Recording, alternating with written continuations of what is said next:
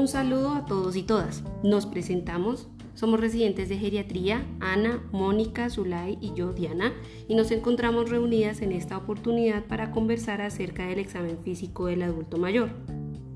¿Qué es lo primero que piensas cuando se trata de este tema? Puede ser complejo, puede ser confuso, puede ser difícil.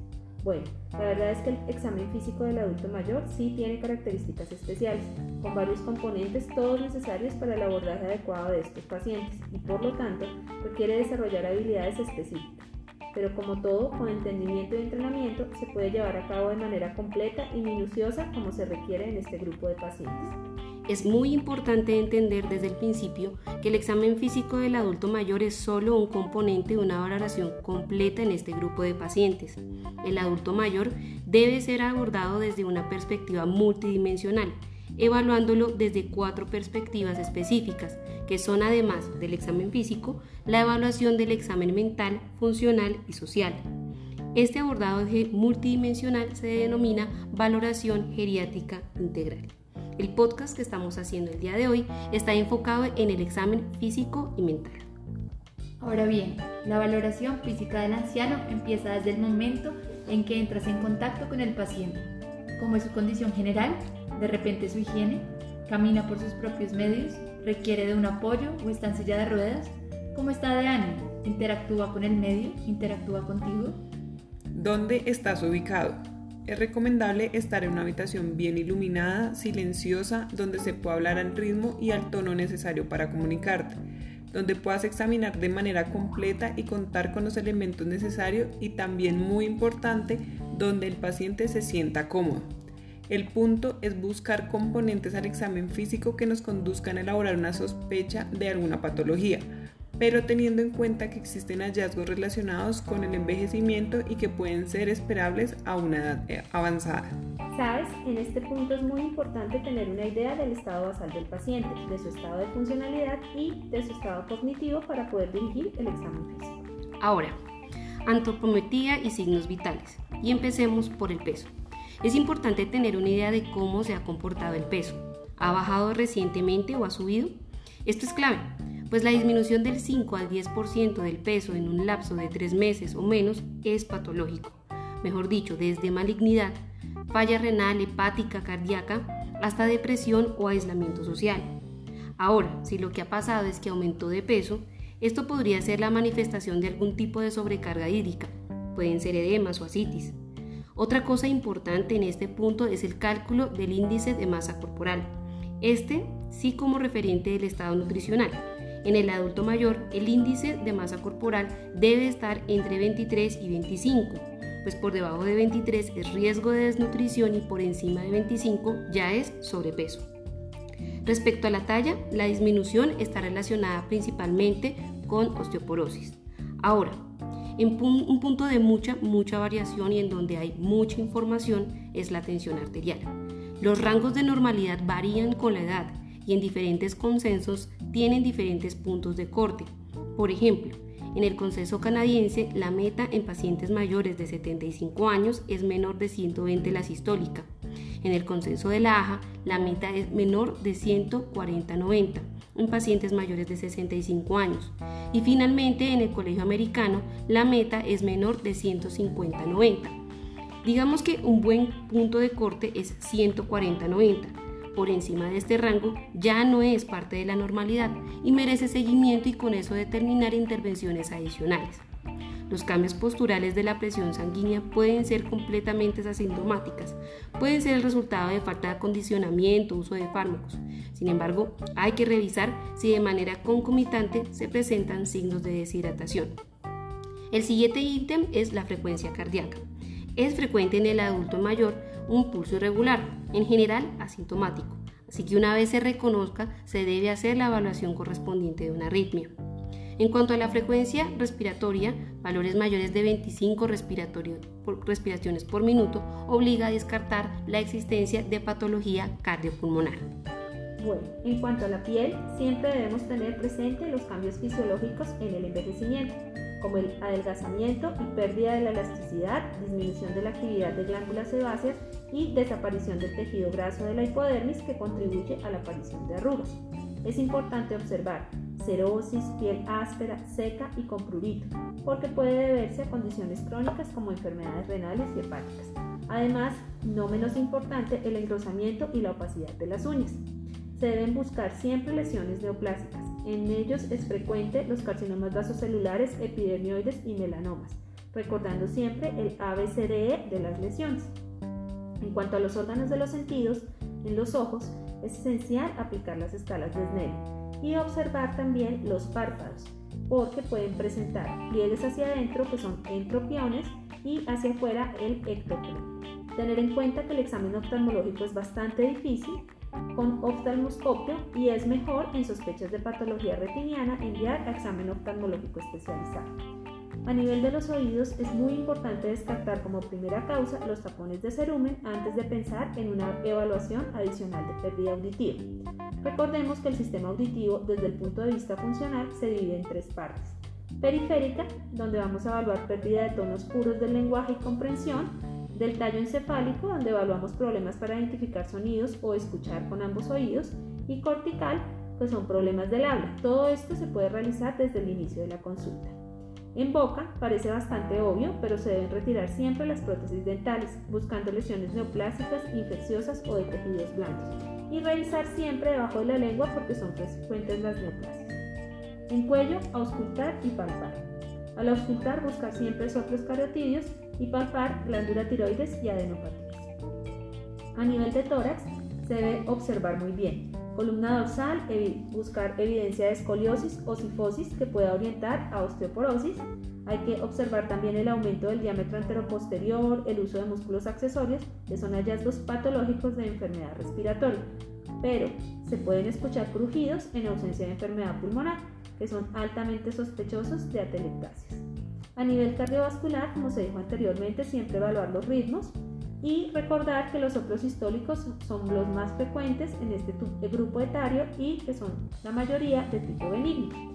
Se deben evaluar también los pulsos periféricos buscando su ausencia o presencia y revisar que no existan soplos femorales que pueden ser frecuentes en enfermedad vascular periférica. Ahora, el examen de mama. Cualquier presencia de masa requiere estudio. En el examen del al abdomen, tener en cuenta desde la inspección, por ejemplo, la presencia de cicatrices antiguas, a la palpación buscar aumento de tamaño de las vísceras sólidas, si hay presencia de masa, son dolorosas, si están en región inguinal, son reductibles o, no, si están en región suprapúbica, pueden ser signos de retención urinaria, por ejemplo. El tacto rectal es muy importante. Nos aporta información sobre sangrado, presencia de masa, evaluación de la próstata, función del esfínter anal, estreñimiento o impactación fecal. A nivel genital, en los hombres es importante evaluar la piel del pene, buscando lesiones infecciones, infecciosas o neoplásicas. Los testículos pueden tener signos de atrofia, pero cualquier masa es patológica y debe estudiarse. En las mujeres se deben valorar signos de atrofia vaginal, descartar presencia de prolapsos y comprobar si existe incontinencia de esfuerzo. Se debe evaluar de manera específica las articulaciones. ¿Tienen deformidad? ¿Cuál es su rango de movimiento? ¿Duelen? ¿Crepitan? ¿Tienen signos de inflamación? Todas ellas que en caso de presentarse requieren un abordaje. En cuanto a las extremidades, es muy importante evaluar la presencia de edemas, lesiones en la piel, llenado capilar, signos de insuficiencia vascular o trauma. Recordemos que el sistema osteomuscular es una parte esencial en la independencia del adulto mayor. En el examen neurológico, si bien su completa realización es bastante extensa, hay elementos muy importantes que no debemos olvidar a la hora de evaluar a un adulto mayor.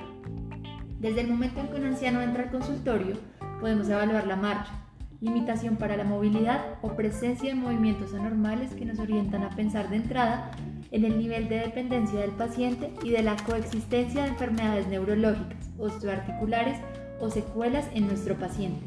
La marcha antálgica, parética, parkinsoniana, aquella marcha apoyada en el uso de ortesis, nos da de entrada una idea diagnóstica de las limitaciones o compromiso neurológico y funcional.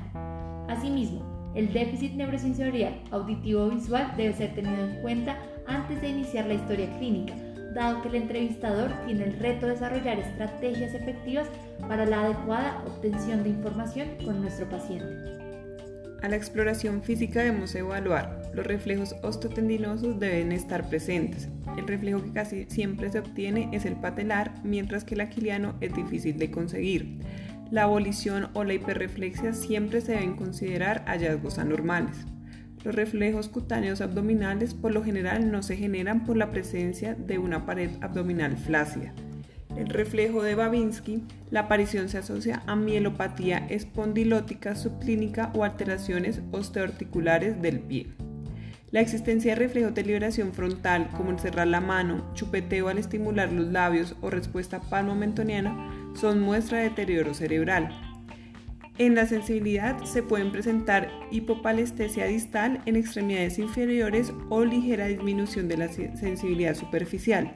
Su ausencia siempre es, es considerada un hallazgo anormal. A nivel de los pares craneales podemos encontrar los siguientes hallazgos. El primer par, una hiposmia por atrofia de la mucosa olfativa. En el segundo y tercero, presbiopia, disminución de la sensibilidad de los colores, miosis y reflejo fotomotor, perezoso, diplopía, que es la atrofia de los músculos extrínsecos oculares. En el octavo par, la presbiacusia con sordera para las frecuencias altas. Los pares quinto, séptimo, noveno, décimo, onceavo y doceavo nos afectan habitualmente. En pacientes con enfermedad cerebrovascular con secuelas motoras es importante documentar el déficit previo que tenía el paciente y entender los hallazgos en el contexto previamente conocido versus un escenario agudo. El examen mental en el envejecimiento produce cambios a nivel estructural como químico en el cerebro, así como las características especiales que el proceso de envejecer introduce a las funciones cognitivas de los ancianos por lo que se ha creado una nueva disciplina que integra y reconoce estas características llamada neurociencia cognitiva en el anciano, la cual se ha enfatizado en desarrollar instrumentos de evaluación cognitiva para la detección temprana de aquellos individuos en riesgo de desarrollar demencia.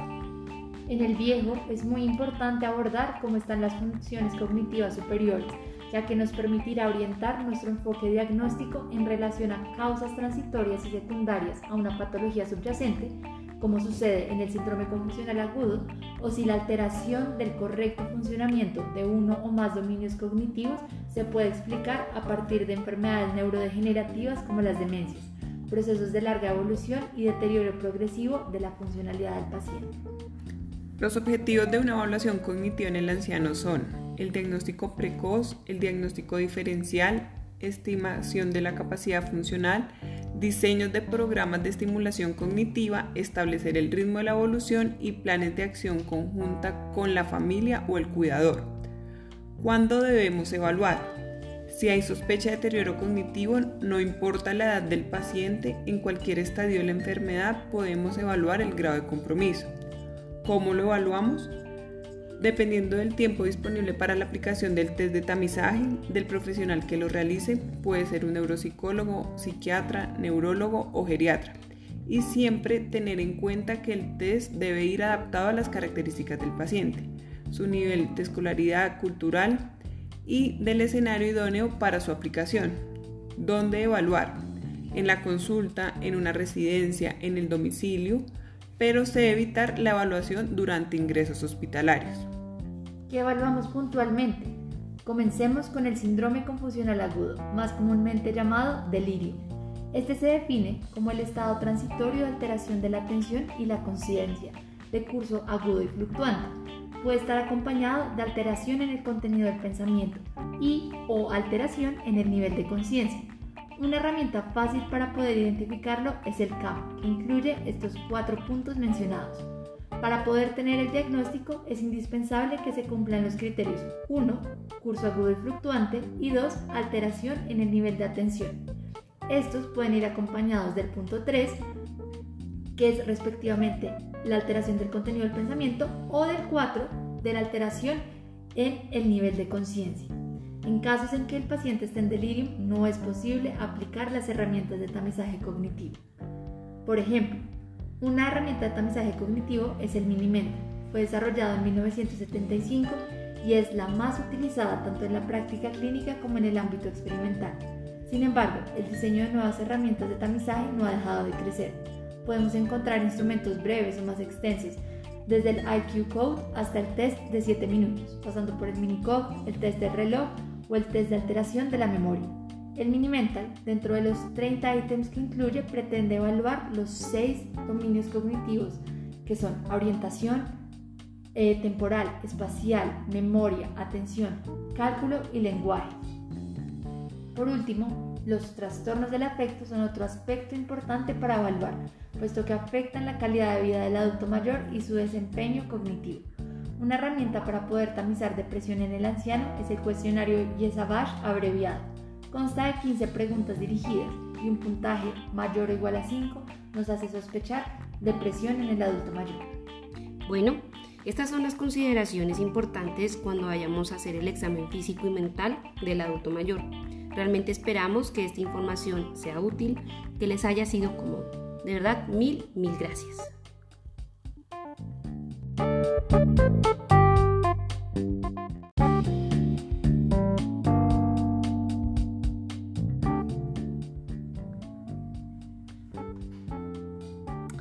Un saludo a todos y todas, nos presentamos. Somos residentes de geriatría, Ana, Mónica, Diana, mentiras, la madre, bueno, y yo, Diana Zulay, y yo, Diana. Nos encontramos reunidas en esta oportunidad para conversar acerca del examen físico del adulto mayor. ¿Quién es la verde? Yo, pero no dijiste que ibas a hacer un ensayo. Por eso, todas, Ah, dale. bestia, eso también va a quedar ahí, pues. Sí. ¿Qué es lo primero que piensas cuando se trata de este tema? Puede ser complejo, puede ser confuso, puede ser difícil. Bueno, la verdad es que el examen físico del adulto mayor sí tiene características especiales, con varios componentes todos necesarios para el abordaje adecuado de estos pacientes por lo tanto requiere desarrollar habilidades específicas, pero como todo, con entendimiento y entrenamiento se puede llevar a cabo de manera completa y minuciosa como se requiere en este grupo de pacientes. Es muy importante entender desde el principio que el examen físico del adulto mayor es solo un componente de una valoración completa en este grupo de pacientes. El adulto mayor debe ser abordado de una perspectiva multidimensional, evaluándolo desde cuatro perspectivas específicas, que son además del examen físico, la evaluación del examen mental, funcional y social. En esta, este abordaje multidimensional ¿sí? se denomina valoración geriátrica integral. El podcast que estamos haciendo el día de hoy está enfocado en el examen físico y mental. Ahora bien, la valoración integral Valoración física. Un poco de miel. que entras en contacto con el paciente, como es No, su condición general, de repente, cómo es su higiene, camina por sus propios medios, requiere un apoyo o está en silla de ruedas, cómo está de ánimo, interactúa con el medio, interactúa contigo. O sea, dale. La azul. ¿Dónde, dónde estás ubicado? Es recomendable. No, no, no, no, no. Si quieren, cámbienlo a como ustedes se sientan cómodas. Yo no hice como. Porque yo sí como, yo le hubiera dicho, bueno, ¿dónde estás ubicado? Es recomendable, o sea, pero como yo lo hubiera, pero una tiene que sentir que cómoda, que pobrecita. Diana está loca. Ve, pero ponlo ahí que ya ver. La valoración física. Ay.